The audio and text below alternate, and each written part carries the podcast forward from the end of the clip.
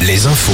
Le point sur l'actualité, c'est avec Fabienne Lacroix. Bonjour Fabienne. Bonjour Nico, bonjour à tous. Cholet Basket, vice-champion d'Europe. Un CB s'est incliné de deux points hier soir dans sa salle face aux Polonais de Vloklavek en finale retour de la FIBA Europe Cup.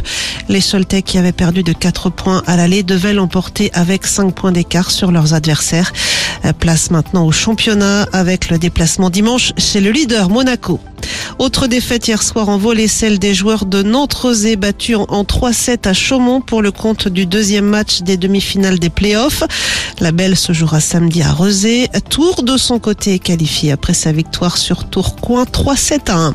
Et puis en handball, l'équipe de France qui compte dans ses rangs quatre joueurs du HBC Nantes a battu largement la Lettonie 38-19 hier soir dans le cadre des qualifications à l'Euro 2024. Dans le reste de l'actualité, la présentation hier de la feuille de route du gouvernement pour les prochains mois.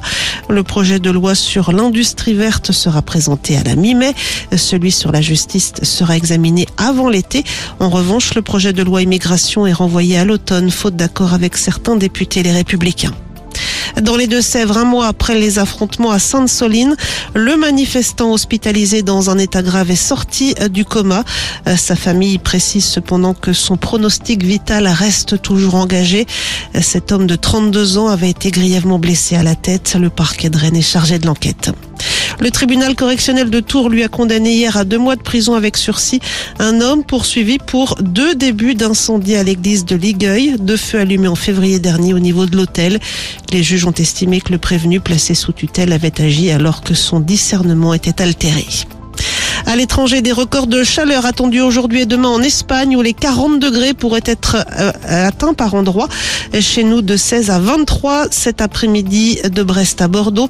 20 degrés attendus à Tours, des températures douces sous, sous un ciel gris et pluvieux. Attention au brouillard présent ce matin sur l'ensemble de nos régions.